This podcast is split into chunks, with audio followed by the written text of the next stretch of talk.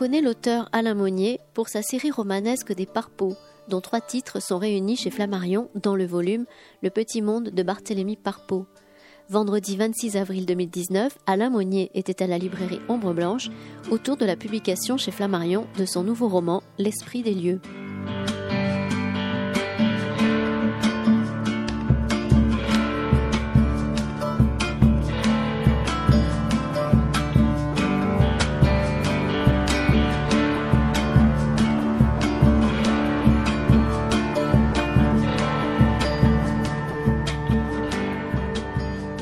Bonsoir. Bonsoir à toutes et à tous. Bienvenue pour cette rencontre en compagnie d'Alain Monnier qui va évoquer euh, ce soir donc l'esprit des lieux, son tout nouveau euh, récit, on pourrait dire récit euh, aux éditions Climat. Alain Monnier, euh, vous êtes euh, donc euh, vous êtes né à Narbonne, c'est bien ça Je me trompe pas jusque là. Bon, voilà. Vous êtes l'auteur donc de la fameuse série des Parpeaux, un choix qui a été rassemblé en, un volume. C'est bien cela qu'on trouve ici, tout près de la, ici à Ombre Blanche. vous avez aussi publié Le Petit Monde de Barthélemy Parpeau. Donc chez le même éditeur, La Place de la Trinité, Tout ira pour le mieux. Vous avez revisité à cette occasion le Candide de Voltaire, et je sais que vous allez sortir donc dans très peu de temps. J'en parle, j'ai peur d'oublier, en, juin, le bal des Tartuffes alors c'est Jean-Claude Michéa qui, euh, qui s'exprime euh, et qui dit un véritable traité de philosophie politique qui efface la quasi-totalité de ce que Sciences Po a pu produire depuis 30 ans. Donc, il, exagère toujours un peu. C'est quand même pas mal. Hein, donc, alors, donc là, vous avez fait une carrière d'ingénieur, je le dis au passage, et donc vous continuez, vous publiez quand même depuis, je me suis dit en regardant, depuis 94, 25, ans. 25 ans, signé par Pau euh, chez Climat en 94, c'était donc votre premier livre, 25 ans. Là, donc, l'esprit des lieux, euh, vous m'avez fait une dédicace, un récit entre histoire et littérature, bien loin de mes chemins habituels, de nos chemins habituels, pourrait-on dire. J'ai envie de dire, vous, que nous disent finalement les lieux que nous aimons sur nous-mêmes? C'est un peu ça, peut-être le, sujet du, livre. Et pourquoi? Alors déjà, d'entrée de jeu, vous avez choisi euh, six lieux qui sont donc, euh, je vais les citer, le camp de Rivesaltes, euh, la chapelle des Carmes et la chapelle expiatoire à Paris. On va, on va y venir parce que c'est un lieu très très méconnu et on va, on va en parler. La Karl Marx Allée à Berlin, la Villa Médicis à Rome, le Mont Valérien donc à Suresnes, tout près de Paris, et donc ensuite également donc la, la grotte de Qui clôt euh, le recueil en Ariège, comme, comme chacun sait, tout près de Tarascon. Voilà. Euh, alors Alain, euh, peut-être quel a été le. Alors d'abord, est-ce que l'ordre des lieux est important dans ce livre? Je me suis posé la question, c'est peut-être bête comme question, mais on vous commencez par le camp de Rivesaltes et vous terminez par la grotte de Oui, l'ordre des lieux, enfin en tout cas le premier et le dernier n'est pas hasardeux. je commence par Rivesaltes parce qu'en fait l'envie de ce livre est, vraiment née à, à Rivesaltes il y, a, pas mal de temps qui est le lieu où j'ai le plus sans doute ressenti ces, présences du passé. Euh, donc je le découvre un peu par hasard. Je connaissais Rivesaltes euh, par la retirada, euh, donc l'exil espagnol, et je découvre très tardivement la période juive, c'est-à-dire que entre 1941 et 42, le camp de Rivesaltes est le centre national de rassemblement des juifs de zone libre qui vont euh, partir, il y aura neuf convois qui vont partir directement à Drancy et de Drancy à Auschwitz. Et en fait, le, l'envie d'écrire ce livre, c'est que donc euh, j'ai vécu à Narbonne, j'ai fait euh, mes études comme tout le monde au lycée, et jamais un professeur d'histoire, jamais un professeur de français ne m'a dit l'histoire d'Auschwitz commence à 30 km de chez toi. Et donc Auschwitz c'était dans les lointaines et obscures contrées polonaises. Voilà, et, et c'est un peu ça qui m'a qui m'a euh, donner une certaine envie et légitimité d'écrire sur le camp de Rivesaltes.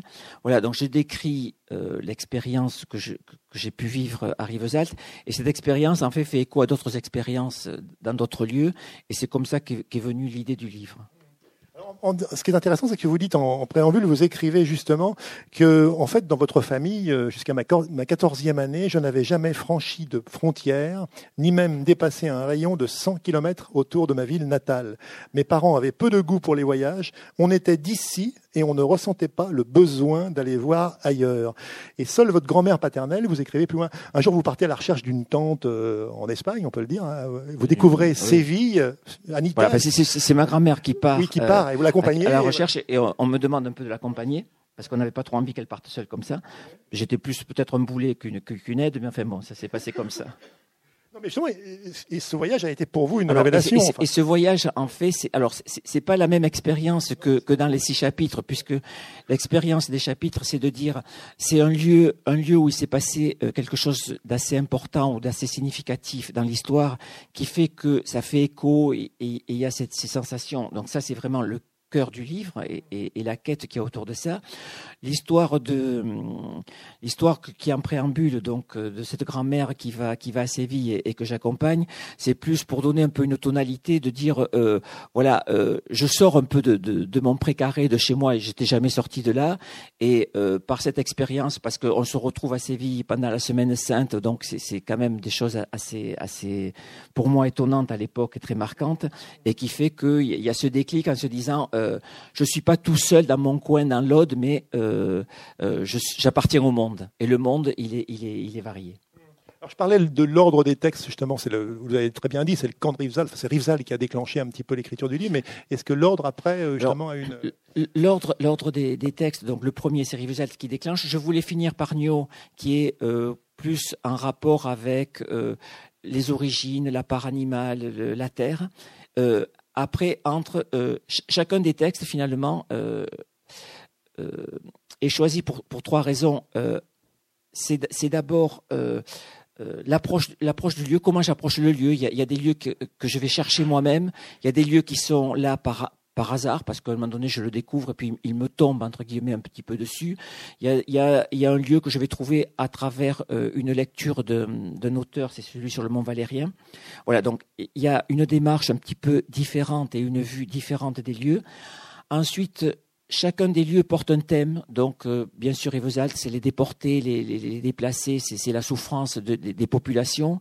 Euh, la Villa Médicis, c'est les arts et la civilisation triomphante. Donc, il y a chaque fois ça. Et la troisième chose, c'est un petit peu le style, parce que, euh, je veux dire, pour pas euh, refaire euh, ou, ou qu'il y ait trop de similarité d'un chapitre à l'autre, euh, il y a un style un petit peu différent et une posture différente de narration. Est-ce que pour la plupart, non, prenons l'exemple de la Villa Médicis, vous avez commencé à l'écrire euh, sur place ou est-ce que ça a été écrit a posteriori Vous avez consigné déjà des choses, non, non, la, Villa Médicis, euh, ouais. la Villa Médicis, justement, là, c'est une démarche euh, active euh, et volontaire d'aller dans ce lieu et, et d'y chercher ce que, ce que j'essaie de, de, parler, de, de raconter. Euh, et donc, j'ai séjourné quatre semaines à la Villa Médicis euh, où j'ai écrit euh, effectivement le chapitre euh, sur la villa, mais aussi bon, j'ai travaillé sur sur des chapitres autres à côté. et là, c'était vraiment une, une démarche de me dire bon, voilà, je vais me confronter au à, à, à, ce lieu qui est, qui est, prestigieux, mais surtout qui est porteur d'histoire avec euh, ben, tous les gens qui y sont passés. Alors c'est surtout plus peut-être des musiciens et des peintres que, que des écrivains, mais euh, bon, c'est Berlioz, Gounod, Debussy, euh, Balthus, Ingres, voilà. Et donc vous vous retrouvez là et vous dites, voilà, et, et, la machine peut se mettre en marche, quoi. La machine un peu imaginaire. Juste, je me permets de, lire un extrait du préambule avec votre grand-mère. Donc, euh, à Séville, donc le choc de la Semaine Sainte. Est-ce la Esperanza ou ma grand-mère qui me souffla que j'étais au monde par les autres autant que par moi-même? Qu'il fallait tourner le dos à la craintive doxa familiale peu encline aux fréquentations. Toujours est-il qu'il m'avait suffi de ce millier de kilomètres de cette fête pascale et d'une frontière franchie pour embrasser l'inconnu.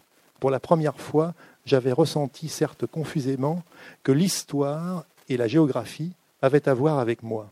Je sais désormais que sans être une voie royale ni même un passage obligé, les sites, les lieux récipiendaires du passé et de l'histoire des hommes sont de précieuses sources de connaissance de soi. Notre équilibre a besoin de divers piliers et l'un d'eux tient assurément à la géographie et à l'histoire. Il désigne notre place dans les lieux, dans notre famille, dans notre communauté, dans le cours des choses il est important de savoir où est notre centre de gravité. La juste place nous donne l'assurance de notre légitimité et la quiétude. Elle est un arrière-plan de l'image que nous regarderons avant de fermer définitivement les yeux, celle qui nous reviendra de peser et de juger au moment de lâcher le bastingage et de rejoindre le charroi de l'histoire.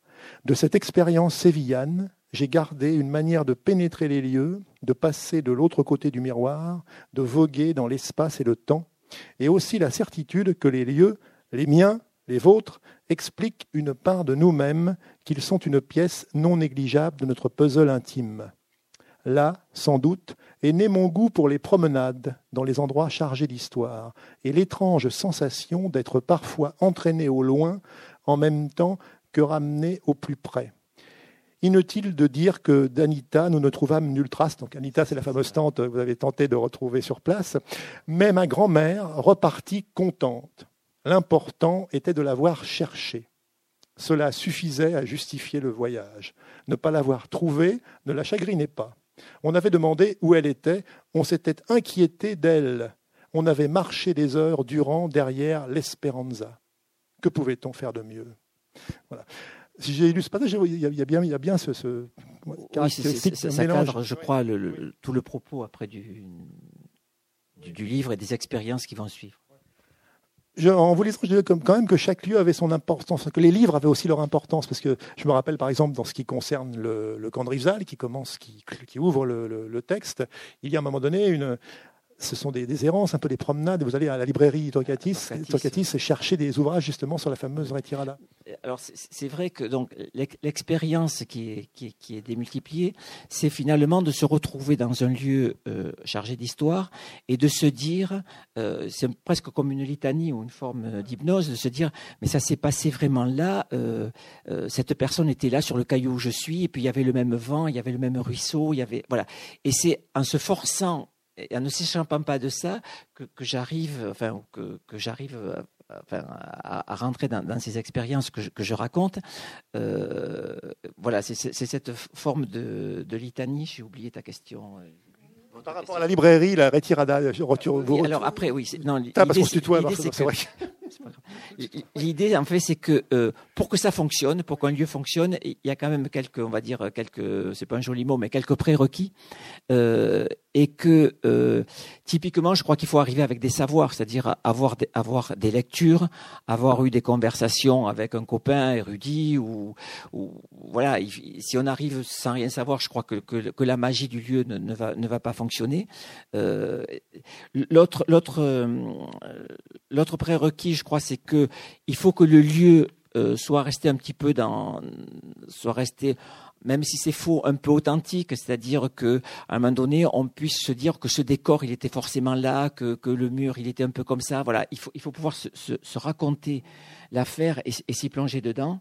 Et puis la troisième chose, c'est qu'il faut avoir cette, cette, envie et cette volonté. Il faut avoir un peu ce goût, sans doute, pour l'histoire, pour soi-même se, forcer à, à s'immerger et que, et que, et que l'expérience un petit peu de, de, ce partage avec les, les gens des temps passés euh, se mette en branle. Quoi.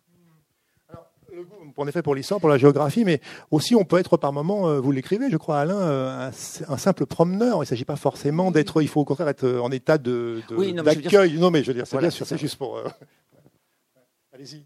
Oui, non, c'est-à-dire, bon, simple promeneur, c'est-à-dire que, voilà, on se laisse aller, mais il faut qu'il y ait quand même euh, un peu, euh, un minimum de culture autour du lieu, ou qu'on ait lu quelque chose, ou qu'on se doute, ou que finalement, après, on, on va très vite aller chercher, euh, typiquement sur la Karl Marx allée, où je, ne savais pas grand-chose, beaucoup de choses que j'écris, je suis allé vite après euh, lire, lire derrière et, et, et, me raconter aussi. Oui, justement, l'exemple de la Karl Marx allée est assez, assez révélateur aussi, parce que là, vous n'aviez pas lu auparavant.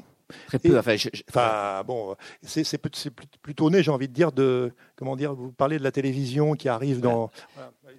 Oui, donc c'est vrai que le, le, le démarrage, c'est plutôt euh, dans les années, dans les années, début des années 60. Donc la première télévision arrive en tout cas dans ma famille. Donc il y a les actualités en noir et blanc et le mur de Berlin.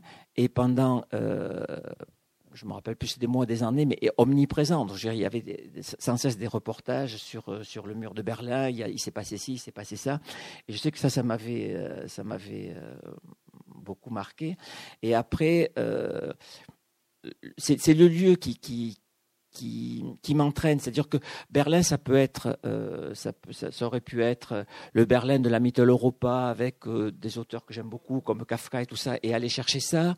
ça au début, c'était le Berlin des, des, années actuelles qui, qui semble être une, une cité plus plus libre que d'autres ou, en tout cas avec beaucoup plus de potentiel et, qui attire la jeunesse la jeunesse d'aujourd'hui. Euh, voilà, et ça pouvait être ça pouvait être celui bien sûr de, Berlin Est et, de cette euh, cette expérience euh, contre-utopique. Voilà, et donc et, c'est en étant à Berlin que finalement ce qui m'attire le plus c'est ce passé communiste, c'est c'est la Stasi, c'est ces régimes de contrôle. Derrière, ça résonne sur 1984, ben, sur Zamiatine, sur toute cette littérature de, de la contre-utopie. Euh, voilà, et, c'est ce qui m'embarque le plus, quoi. Avec aussi, euh, on le voit bien dans, ce livre aussi, cette, euh, quand je dis cette qualité d'accueil, d'être ouvert, de, laisser le hasard aussi faire les choses. Parfois, on, on, va s'engager dans une rue ou dans un, plutôt que dans une autre, et aussi découvrir. Oui, il y a le hasard et puis il y a aussi des fois, euh, il y a aussi des fois des, quêtes, c'est-à-dire euh, aller dans un lieu en, espérant justement euh, partir dans une forme d'imagination et où ça marche pas du tout. et typiquement, donc il y a un chapitre sur la révolution à Paris et les lieux de la Révolution, euh, ils ont quasiment disparu. C'est-à-dire que euh, les clubs, par exemple le club des Feuillants a disparu quand on a percé la rue de Rivoli, la rue Castiglione. Les Cordeliers, ça a été l'école de médecine qui l'a fait sauter. Euh, la prison de la Force, il reste juste, juste un, petit mur. Enfin voilà, tout, tout, ça a un petit peu disparu. Et, et des fois des lieux qui, ont, qui sont restés ne fonctionne pas. Euh, typiquement, la place de la Concorde aujourd'hui, où était élevée la guillotine d'un certain côté, euh, qui a vu l'exécution de Louis XVI et six, sept mois après l'exécution de Marie-Antoinette, vous vous mettez là, je veux dire, vous avez qu'un flot de voitures et de motos, euh, je veux dire, il n'y a pas de magie possible, quoi. Un autre lieu aussi qui, qui pourtant que je connaissais pour, pour avoir lu des choses dessus, qui me faisait fantasmer comme ça, c'était les, guichets du Louvre. Donc, vous savez, cette avenue qui passe devant aujourd'hui la, la pyramide et Tuileries, et où euh, la nuit de la fuite de Varennes, euh, Marie-Antoinette, déguisée en soubrette, sort du palais des Tuileries pour rejoindre le, carrosse qui doit les amener. Et à un moment donné, il passe une troupe, donc elle se cache dans les, dans les guichets du Louvre. Euh, elle laisse passer, et quand elle sort des guichets, en fait, elle n'est jamais sortie du palais, donc elle ne connaît pas les ruelles de Paris. Et au lieu de prendre à gauche, elle va à droite. Elle se perd dans les ruelles et euh, elle va perdre une heure de temps qui semble être, d'après après des historiens, euh, ce, qui, ce qui fera euh, capoter la, fuite de Varennes. Et typiquement, enfin, ces guichets du Louvre, quand vous voyez ces trois portes-là, vous vous dites, mais elle était là, dans, ce coin-là. Je veux dire, on, peut, enfin, moi, j'ai une forme de, de trucs qui me touchent. Sauf que là, bon, vous, vous y allez, puis vous avez des motos, des voitures qui passent. Bon, ça, ça, marche pas, quoi. Voilà. Donc c'était ce que je disais dans les qu'il faut que le lieu ait gardé euh, quelque chose qu'on peut où on peut se dire c'était comme ça un petit peu quand même à l'époque. Justement, ces, lieux, ils en disent aussi bien, bien évidemment beaucoup sur vous, sur votre, itinéraire, sur votre parcours, notamment pour l'exemple de la Révolution. Comment expliquer votre fascination? Vous l'expliquez, vous le racontez dans le livre, mais pour cette période de l'histoire, et ça remonte à un instituteur justement que vous évoquez. Oui, donc j'explique pourquoi effectivement il y avait ce goût. C'est que c'était en CM1, je pense, j'avais un instituteur qui était euh, profondément révolutionnaire et, qui donc a, fait la moitié, ou je sais plus maintenant, le tiers de l'année sur la révolution, là où il aurait dû faire trois leçons, mais on y a passé, je pense, un trimestre et demi, voire, deux trimestres. Euh, et donc, en nous amenant des objets, enfin vraiment, en, nous faisant vivre ça. Euh, et, et, puis, bon, un peu par, par, par boutade, je dis que je suis né le 14 juillet, que peut-être ça a à voir avec ça, quoi. Est-ce que c'est pas une manière aussi, parce que je trouve que notamment l'exemple de la, du chapitre sur la Révolution, sur donc la chapelle euh, des Carmes, la chapelle expiatoire, hein, qui sont ces deux lieux finalement très méconnus, hein, euh, euh, finalement, sont pas, c'est peut-être une façon de faire un peu une, autre histoire, un petit peu de, la, de, une histoire méconnue, un peu. Enfin, non, c'était pas une volonté de faire une histoire, une histoire méconnue, c'était, c'était plutôt que donc je pars gonflé à bloc par cet instituteur en disant la Révolution c'est merveilleux, voilà, je suis là, et puis avec l'âge avançant et les lectures avançant, vous découvrez d'autres choses, vous découvrez les massacres de septembre, vous découvrez des trucs, et, voilà, vous, vous rendez compte que les esprits les plus éclairés, Condorcet, Seyès, tout ça sont quand même balayés par les franges, euh, euh, juste par la violence et par euh, voilà. Et, et, du coup, petit à petit, le regard change sur la révolution, non pas à devenir anti-révolutionnaire, mais beaucoup plus équilibré, en sentant bien le, une pesée plus, plus, qui me semble plus juste. Enfin, c'est ma vision aujourd'hui. Et donc ces lieux, la chapelle expiatoire, c'est là où on peut trouver, enfin, où il y a les, les, les restes de Louis XVI, enfin, si, si on peut dire. alors, la, chapelle, la, chapelle expiatoire, en fait, c'est que la guillotine était euh, euh, donc euh, place de la Concorde et donc il y avait le cimetière de la Madeleine. Il fallait franchir une rue et les, gens qui étaient exécutés étaient pris, dans une caisse et étaient amenés au, cimetière de la Madeleine dans une fosse commune. La caisse était descendue et de la chaux était jetée de la terre, etc. Et quand arrive la, caisse avec Louis XVI, il y a un, bourgeois qui habite au-dessus du cimetière, donc Olivier Descloseaux, qui voit où est enterré euh, le roi et qui, note bien, euh, qui repère, l'emplacement. Il va faire pareil euh, en octobre quand le corps de Marie-Antoinette est aussi amené, bien sûr, à, à, ce, à ce, cimetière. Et je crois que c'est deux ans après, le cimetière va fermer pour des questions de salubrité par rapport à la ville. Et il est vendu cinq ans après. Et Descloseaux achète cette parcelle de, terrain. Il va faire un jardin.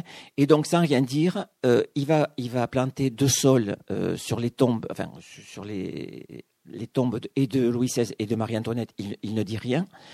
Et quand Louis XVIII euh, revient au pouvoir en 1815, il va aller le trouver et euh, donc il dit où sont les, corps.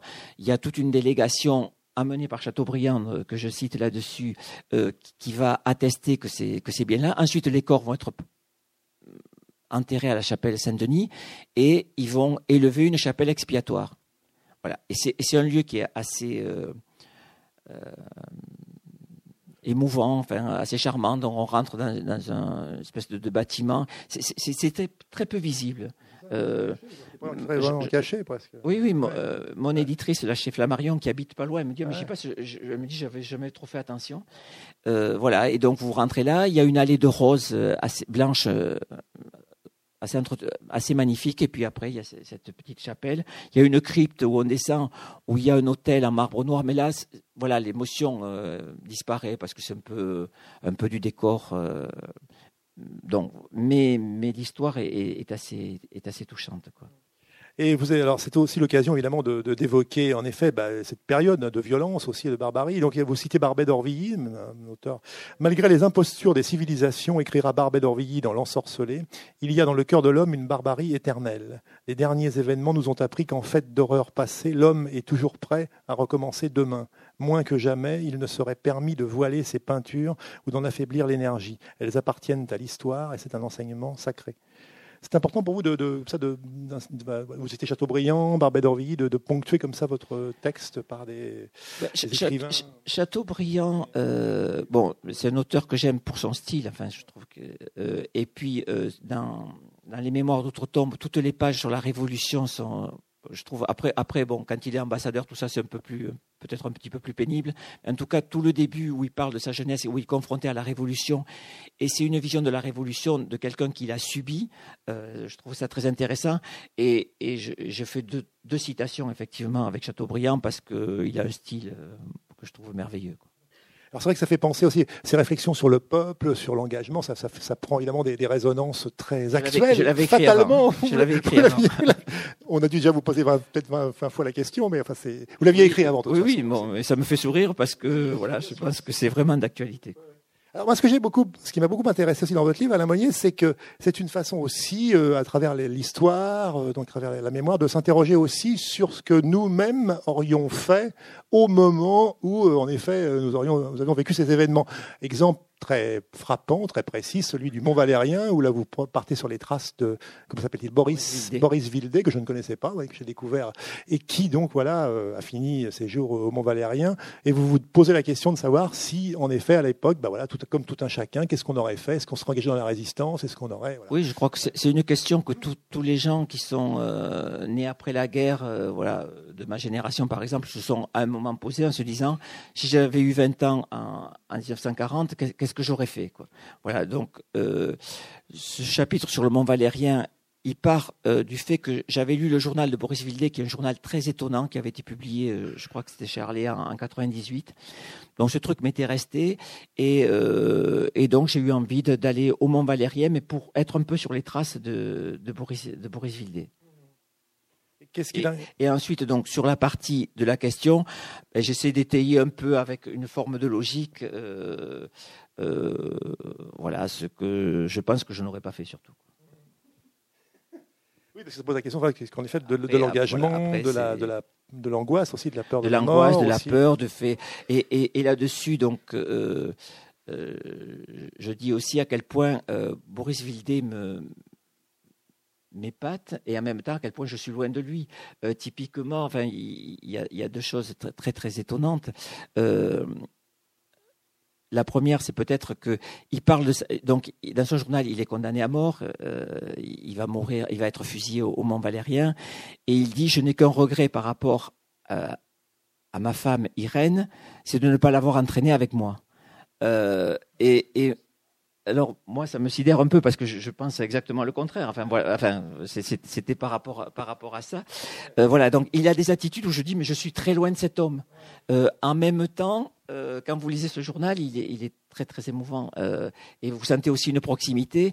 Et ce que je j'essaie de dire, c'est que j'aurais été incapable, en gros, et, et c'est un peu étayé, incapable de m'engager euh, comme a fait euh, Boris Vildé, mais que j'étais peut-être capable de l'accompagner au dernier moment quand il y avait, c'était fini, quoi. Je veux dire, euh, voilà, quand il y avait plus d'autres possibles. Vous écrivez quand même, je vois, à je n'aurais pas été de la résistance. Il explique, en fait, vous faites, vous citez son journal, en fait. Hein. vous, cher Boris Vildé, vous n'étiez pas de ces grandes familles de France, mais vous aviez l'intelligence éclatante qui vous permettait de côtoyer les plus brillants, et surtout, vous aviez dans le même temps cet esprit militant ancré en vous qui vous avait valu en Estonie et en Allemagne des séjours en prison. Plus que. Allez-y. Oui, non, c'est, non, c'est, exactement ça.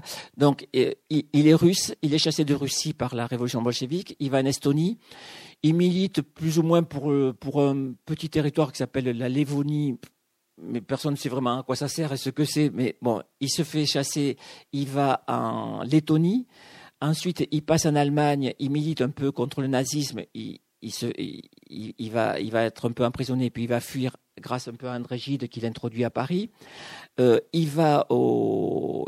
Donc c'est un homme brillant, il apprend le japonais, euh, euh, il parle russe, il parle allemand, il, fait des études à la Sorbonne et il rentre au musée de l'homme où il s'occupe des, peuples d'Antarctique. Euh, voilà, donc il y, a, tout ça autour de, autour de, Boris Vildé qui a un parcours assez, assez, assez brillant et étonnant.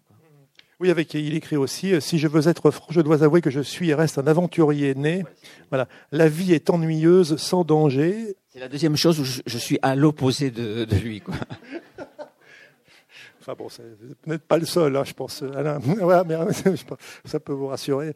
Je me pousse exprès dans des situations graves ou désespérées pour voir comment je m'en tirerai je ne vous ressemble pas, dit-il. voilà. Euh, est-ce qu'il y, est y, a aussi là, est-ce qu'il n'y a pas une manière aussi de, en fait, ces lieux nous racontent finalement qui nous sommes, on l'a bien compris, en élargissant finalement à l'inconnu, mais en élargissant aussi aux autres, à autrui, euh, à celles et ceux qui nous ont précédés, puisqu'on part dans l'histoire, on remonte le temps, et aussi euh, à celles et ceux qui nous survivront, qui élargissent un peu notre sentiment d'humanité. Est-ce que si je résume, c'est un peu ça le. Oui, oui, c'est tout à fait ça, et c'est aussi donc euh, à travers ces expériences, une façon un peu de côtoyer ou de cousiner avec, avec ces, gens du, passé, de, se sentir proche. Alors, c'est vrai, pas vrai, mais euh, à travers ces expériences, je pense que euh, euh, je suis aussi proche de quelqu'un qui a vécu trois siècles avant moi que, ou qui a la même proximité que ce que je pourrais avoir avec un contemporain qui vit, je sais pas, je dis, je crois au Malawi, où je ne connais rien, je ne sais pas ce qui s'y passe. Et donc, euh, je, crois que je suis aussi proche de, de, cet homme du passé que cet homme du Malawi où je sais rien, et que je suis aussi juste ou aussi erroné dans ma démarche, euh, que ce soit dans la géographie ou, dans le temps. Quoi. Et c'est un petit peu le, le fond du livre, ce qui m'intéresse de dire que à travers ça, euh, notre petite histoire rejoint aussi ou fait partie de la grande histoire. De la même façon que dans, ah, jusqu'à présent, j'avais écrit que des romans, que dans un roman, euh, c'est une façon de parler du monde à partir de notre petit monde. Et là, c'est un petit peu euh, comment notre petite histoire peut se raccrocher à la grande histoire. Oui, mais cela dit, vous êtes romancier aussi, Alain Monnier. Donc, quand vous êtes par exemple dans la grotte de Nio, on peut dire, vous venez, vous venez de dire, oui, on peut s'imaginer avoir vécu il y a trois siècles, même pire que ça, parce que vous vous, projetez presque comme un Magdalénien euh, habitant. Enfin, vous avez besoin d'une histoire, vous dites. Oui, alors j'ai toujours besoin d'une histoire, ça c'est vrai pour euh, pour que mon imagination euh, marche. À part que justement dans la grotte de Nio, c'est très compliqué parce que autant sur la, la Révolution, sur le Mont Valérien, on peut et moi j'ai besoin quand même de ça, s'identifier ou se rapprocher de quelqu'un qui a un nom, qui a un âge, qui a un parcours, qui a une histoire. Quand vous pensez aux Magdaléniens, on, on, pense à des groupes, on ne sait pas s'ils ont eu une histoire, ils ont dû en avoir, mais je veux dire, on n'a rien pour euh, échafauder une histoire d'amour, un projet politique, euh, bon, un élément de société. Et donc, ce que je raconte un petit peu à Agneau, c'est que je suis un petit peu démuni par rapport à ça, à part qu'à un moment, euh, parce que là, le lieu est, est, absolument intact, bon, on marche une trentaine de minutes, on est au fond, sous la montagne, dans un immense salon, et que là, il y a un petit moment euh, où on se sent de l'espèce. Euh, où on se sent euh, faire partie de l'espèce et, et, avoir une intuition sur, les sur notre origine. Vous savez, d'où vient je... Il y a un petit moment, quelques secondes en tout cas, où on peut éprouver je viens de là. Quoi. Est-ce que c'est pas aussi peut-être aussi notre part animale qu'on a enfoui Et donc effectivement derrière, puisqu'on est entouré de, de tous ces animaux et on comprend bien que le Magdalénien il vit à côté des animaux et ce qui représente c'est des animaux et pas autre chose. C'est, c'est pas eux-mêmes, c'est pas la montagne, c'est pas le soleil, c'est que les animaux. Donc, on sent bien cette proximité. Moi, la part animale, en moi, elle est bien enfouie, donc je je, suis pas très proche de ça. Euh, mais il n'empêche que dans ce lieu d'un coup, euh, les origines, la terre, la part animale, voilà, c'est, cette expérience que que j'essaie de, redonner. Vous citez aussi euh, Pascal Pic, hein, qui en effet, euh, à l'appui de votre, qui en effet parle de la conscience. On, sait peu de choses évidemment des Magdaléniens, mais bon. Oui, ou, Pic dit qu'effectivement, l'évolution euh, technique, physique fait par, et, biologique, on va dire, que l'évolution biologique et l'évolution culturelle marchent ensemble. Et je trouve que c'est une, une, idée bon, que, que, que, je reprends, mais qui, qui, est de Pascal Pic, voilà, et que je trouve assez, assez intéressante. Et vous écrivez aujourd'hui, notre part animale est enfouie, nous, nous nous sommes mis à l'écart au risque parfois de ne plus nous comprendre, de ne plus discerner les instincts qui toujours nous gouvernent. Euh, alors ce livre est assez aussi intéressant, je trouve, par le fait qu'il euh, y a peut-être une, façon de, de, de, s'approcher au plus près, si je puis dire, de, l'époque euh, antique. Et notamment, j'en veux pour preuve aussi par rapport à la Villa Médicis. On, fait un petit peu des sauts d'un chapitre à l'autre. Mais euh, vous, dites, vous, écrivez, je crois, à un moment que les musées, c'est pas trop d'habitude votre truc, que les antiques, enfin bon, c'est pas forcément ce qui vous attire, vous intéresse, mais que là, dans cette ambiance justement de la Villa Médicis, il y a un moment de, magie un peu. Oui, ce, que je voulais dire, c'est ça, non, c'est ça, c'est que euh, toutes les statues romaines, grecques, euh, les, musées à Athènes, tout ça, je les ai souvent fait un peu au, pas de charge. Euh, voilà, ça, m'émeut moyennement, on va dire. Par contre, à la Villa Médicis, où il y a beaucoup de, statues d'antiques, et où vous passez devant tous les jours, enfin, vous les côtoyez, vous vous habituez et d'un coup, c'est très c'est assez émouvant quoi, de, voir ces statues. Vous passez, voilà, et, d'un coup j'étais attaché à ça et j'étais le premier surpris parce que je vous dis ce truc c'est pas, voilà, autant des fois j'étais euh, ébloui par des tableaux, autant ces statues, ces statues qui toutes se ressemblent, mais là quand elles sont en situation et que euh, vous vivez avec euh, tous les jours, tous les jours, voilà, c'était une autre une autre sensation de, de se passer. Et quelle, quelle, euh, expérience vous tirez, je pense, de votre euh, résidence à la Villa Médicis? Vous êtes resté pendant un mois, je crois, c'est ça hein, vous quel, Au final, vous étiez, enfin, vous l'écrivez un peu dans le livre, mais bon, euh, ça, ben, c'était une façon de s'interroger. en gros, euh, j'ai du mal à me sentir écrivain, euh, malgré le nombre de livres et tout ça. Et pour moi, les, écrivains, ça reste quand même Balzac, Proust, Dostoïevski, euh, voilà. Et, et, je me fais des fois, alors j'emploie des mots un peu forts, mais un peu un escroc d'être là ou un, sentiment d'imposture. Après, je ne fais pas de la flagellation parce que je pense que 80% des écrivains sont comme moi. donc, il y a les grands et puis il y a les autres qui sont plus romanciers ou, auteurs que que, que, que, écrivains. Donc c'est cette réflexion que, que, que j'apporte euh, sur, la, sur la Villa Médicis. Et, euh, et typiquement, euh, euh, il y a 25 ans, quand je publie mon, premier roman, si je pense à, Proust ou à Dostoevsky, jamais j'envoie le manuscrit. Et c'est plutôt les mauvais romans que je que j'achète qui me tombent un peu des mains. Je dis bon, comme ça, s'ils l'ont publié, je, peux oser aussi envoyer euh, le truc. Voilà, donc je rends hommage à tous les mauvais auteurs qui m'ont aidé. Et vous citez au passage un Belinda Cannon qui a écrit en effet un très beau texte sur l'imposture. oui, justement. Euh, donc, je, je, je m'appuie sur euh, et je cite Belinda Cannon qui a écrit un, un, un très bel essai qui s'appelle Le sentiment d'imposture. Alors, qui n'est pas juste l'imposture par rapport à l'artiste, mais comment chacun de nous peut se sentir un imposteur. Euh, on peut être prof de fac, par exemple, et se dire mais pourquoi je suis arrivé là moi? Est-ce que j'en sais tant que ça pour être professeur de faculté? Voilà, tout le monde peut, peut le sentir à, à son à son registre, quoi le sentiment de ne pas être forcément à sa place, c'est un peu ça. Enfin, c'est ça, ou d'être un peu euh, là, euh, avoir contourné les choses pour se retrouver là. Quand tu écris, tu es écrivain, mais quand il faut te hausser du col et t'afficher, tu perds ton assurance et un sentiment d'imposture, si bien décrit par Belinda Cannon, t'envahit. Tu doutes. Tu voudrais des coups de tampon, des estampilles comme sur les passeports, quelque chose de solide qui valide et rassure. Il te semble que le rideau peut à tout moment se déchirer que quelqu'un va se lever dans l'assistance, te pointer du doigt et te demander de quel droit tu t'es invité à ce banquet où tu n'as rien à faire. Te, te revient pourtant une exposition de manuscrits à la Bibliothèque de France. Tu t'y étais rendu par hasard pour tuer le temps avant une obligation. Une obligation de peu d'importance puisque tu as finalement passé l'après-midi dans cette exposition sans pouvoir t'en détacher. Tu revois encore présentés dans une petite vitrine verticale les carnets de Zola avec des annotations, des idées jetées en vrac sur un roman à venir. Les carnets de Zola ressemblent aux tiens. Tu en es bouleversé. Tu ne peux pas en détacher ton regard. Le grand homme, dans sa cuisine intime, procédait ainsi que tu le fais. Tu ne te prends pas pour Zola, mais tu sens que tu es dans le même geste. Tu ne reviens pas. Dans une autre vitrine, ce sont les ratures de Balzac qui cette fois te confondent. Les rajouts, les renvois, les flèches qui ramènent un pavé dans un autre endroit. Tout ce matériel est encore une fois le tien. Ils ont hésité, piétiné, trébuché, sans cesse remis leur ouvrage sur le métier. Tu le savais, mais c'est en voyant ces brouillons que tu sens vraiment leurs efforts et leurs hésitations, et que pour la première fois, tu as la sensation d'appartenir à leur famille il y a aussi cette, voilà, cette référence à la littérature et et je vous me disiez aussi qu'il y avait euh, un certain nombre de, choses aussi. Oui, parfois les, chapitres commencent, on va pas bien sûr raconter tout le livre, mais euh, par par exemple une rencontre. Euh, vous arrivez à Berlin, si je me souviens bien, vous arrivez aussi à, par la rencontre avec un chauffeur de taxi. Ça paraît anecdotique, mais c'est pour dire que ça met une.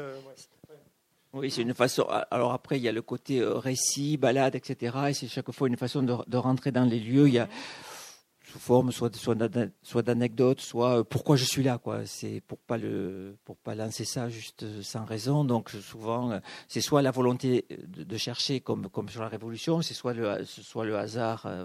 quand je me pose à Rivesaltes ou voilà agneau, c'est parce que on est là un petit peu sans, sans trop savoir quoi faire. Puis quelqu'un dit on pourrait aller visiter la grotte, voilà. Et, c'est juste pour contextualiser un petit peu le, récit. Est-ce que ce sont des textes qui ont été beaucoup euh, retravaillés? Vous les avez beaucoup corrigés? Enfin, vous savez, Je retravaille toujours beaucoup.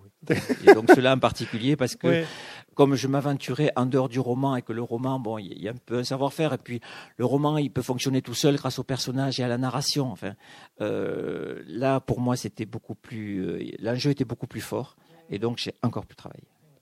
Est-ce qu'il y a des lieux, par exemple, que vous auriez peut-être, il y en a six, on l'a dit en entrée de jeu, que vous auriez aimé aussi voir présents dans le livre, que vous avez, euh, après réflexion, écarté pour des raisons X ou Y, je ne sais pas. Enfin, J'en avais, pas pléthore. Euh, c'est vrai que j'aurais aimé parler de. Euh, seulement, c'était un peu compliqué.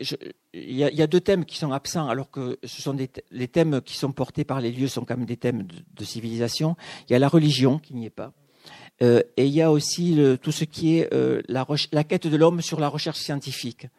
Euh, là, j'aurais bien traité le CERN parce que j'y étais plusieurs fois et que j'ai quelques, quelque chose à, quelques petites choses à raconter dessus.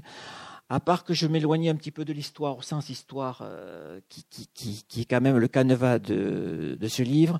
Et j'avais aussi un troisième lieu qui, était, qui, qui, aurait porté la notion de guerre au sens guerre d'attente, qui était la la citadelle de, de, de, de, Sals. Mais bon, là, je devenais trop. Euh, J'avais Rivesal, Sals. Enfin voilà, je voulais pas euh, faire du, du régional, régional quoi. Et puis six, bon, j'avais les six qui me. C'était les trois peut-être sur lesquels j'aurais pu, euh, j'aurais pu euh, écrire avec un certain plaisir. Quoi. Il y a eu un gros travail de, bah, on l'a un peu dit, enfin de recherche, enfin de documentation, de travail sur les livres, notamment pour ce, pour ce livre ou euh, ben, C'est-à-dire que j'en ai fait plus là pour, euh, que sur mes 15 premiers romans où je ne, je ne fais absolument rien d'habitude. Donc c'est de l'imagination pure. Mais là, dès que vous approchez l'histoire, ben, il faut quand même, euh, a encore quelques coquilles, mais il faut quand même euh, contrôler. Et puis il y a une exigence, une rigueur intellectuelle à tenir. Je parlais d'entrée de jeu d'un livre qui va sortir. Là, c'était Jean-Claude Michéa. il s'inscrit dans la collection. Vous aviez fait un Candide, c'est bien ça, non Oui. oui euh, ouais. Je passe. Euh, euh, oh oui, bon, là c'est un autre sujet. donc c'est Flammarion qui m'avait commandé un livre de une réécriture de classique. Donc j'avais fait il y a 5-6 ans la réécriture de Candide qui s'appelait Tout va pour le mieux. Et là, donc comme c'est un livre qui avait assez, assez bien, euh, assez bien marché dans les lycées, tout ça. Euh, ils m'ont proposé d'en écrire un autre et, euh, et, je suis parti sur Tartuffe de Molière. Donc c'est voilà, c'est des, des romans, bon, en fait, qui sont ciblés jeunesse, mais moi je les écris comme pour des adultes. Enfin, je, je, je pense pas que ce sont des ados qui vont le lire. Enfin, j'écris comme comme j'ai envie. Voilà, et ça c'est un, un, livre qui doit sortir effectivement en juin. Oui. Est-ce que justement, on parlait de la grotte d'oignon, on l'évoquait, mais c'est un très très beau chapitre aussi du livre où finalement il y a les, époques qui vont se, se, rejoindre les unes les autres, puisqu'à un moment vous citez euh, un tableau de Vermeer, hein, la dentelière, et c'est vrai que c'est que dans l'expérience de cette expérience par rapport au temps, il y a le côté donc voisinage avec les, les temps du passé, mais il y a aussi finalement le présent face euh, à l'éternité. Euh, l'éternité, bon, la vraie éternité, euh, elle n'est pas, je pense, euh, pensable, mais dès lors qu'on parle de 150 siècles, on peut dire que c'est une éternité. Et donc, au sein de, la grotte de Nio, où vraiment vous êtes donc avec à 15 000 ans, à 150 siècles d'aujourd'hui, et où rien n'a bougé. Enfin, moi, après, c'est moi qui me le raconte comme ça, mais je suis quand même persuadé que euh, euh le Magdalénien qui revient, euh, il s'y retrouve tout de suite. Alors, pas sur le parking, mais dans son, salon. Et, face à ça, on est aussi avec notre présent, et, m'est venu à, l'esprit une, exposition de Vermeer à Paris voilà où, où j'avais été enfin avec quelques péripéties et où Vermeer c'est quand même le présent pur. C'est-à-dire ce, qui est étonnant dans Vermeer dans euh, dans la dentelière ou dans la, femme à, à, la pesée à la balance euh, vous avez l'impression que, que, le temps est suspendu au geste et que ce geste c'est une captation du présent je sais pas comment comment c'est possible, mais moi j'ai l'impression de voir le présent qui dure. Quoi. Et, et donc dans le livre, je, je, je, repars sur cette exposition de Vermeer et je le mets en face des Magdaléniens et de ces, et de ces, et de ces animaux qui, ont, qui tiennent depuis les siècles. Quoi. Et qui sont, d'un côté, je vois la, la durée de l'éternité, de l'autre, je vois le présent qui, voilà, va C'est une sorte de suspension du temps, un peu. Enfin, un, peu, comme un, temps qui s'arrête. Voilà, c'est dans toute cette, cette, cette euh, ce déploiement vers le passé, ben, du coup, il y a le cousinage, il y a la sensation des autres, il y a la sensation de faire partie de l'humanité, la sensation que euh, si on se replonge dans les mêmes conditions euh, de ces gens du passé, on va, on va être un et on va éprouver la même chose. C'est-à-dire que face à, des événements terribles, on aura les mêmes peurs ou sur d'autres événements les mêmes joies et que là, on fait humanité. Voilà, c'est un peu le, aussi le fond du livre.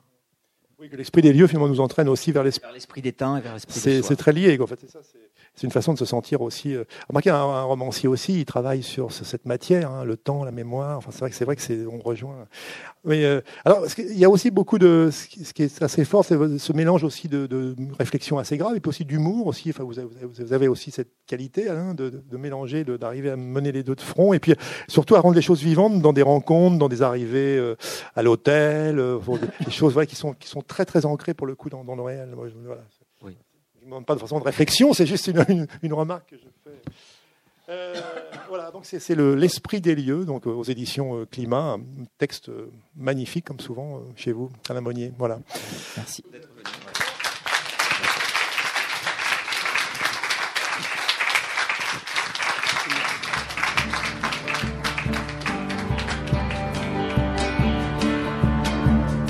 L'Esprit des lieux est édité chez Flammarion. Chez ce même éditeur, Alain Monnier a fait paraître Le Petit Monde de Barthélemy Parpeau, Place de la Trinité, Tout va pour le mieux, ou encore Givré. Vous venez d'écouter une rencontre enregistrée vendredi 26 avril 2019.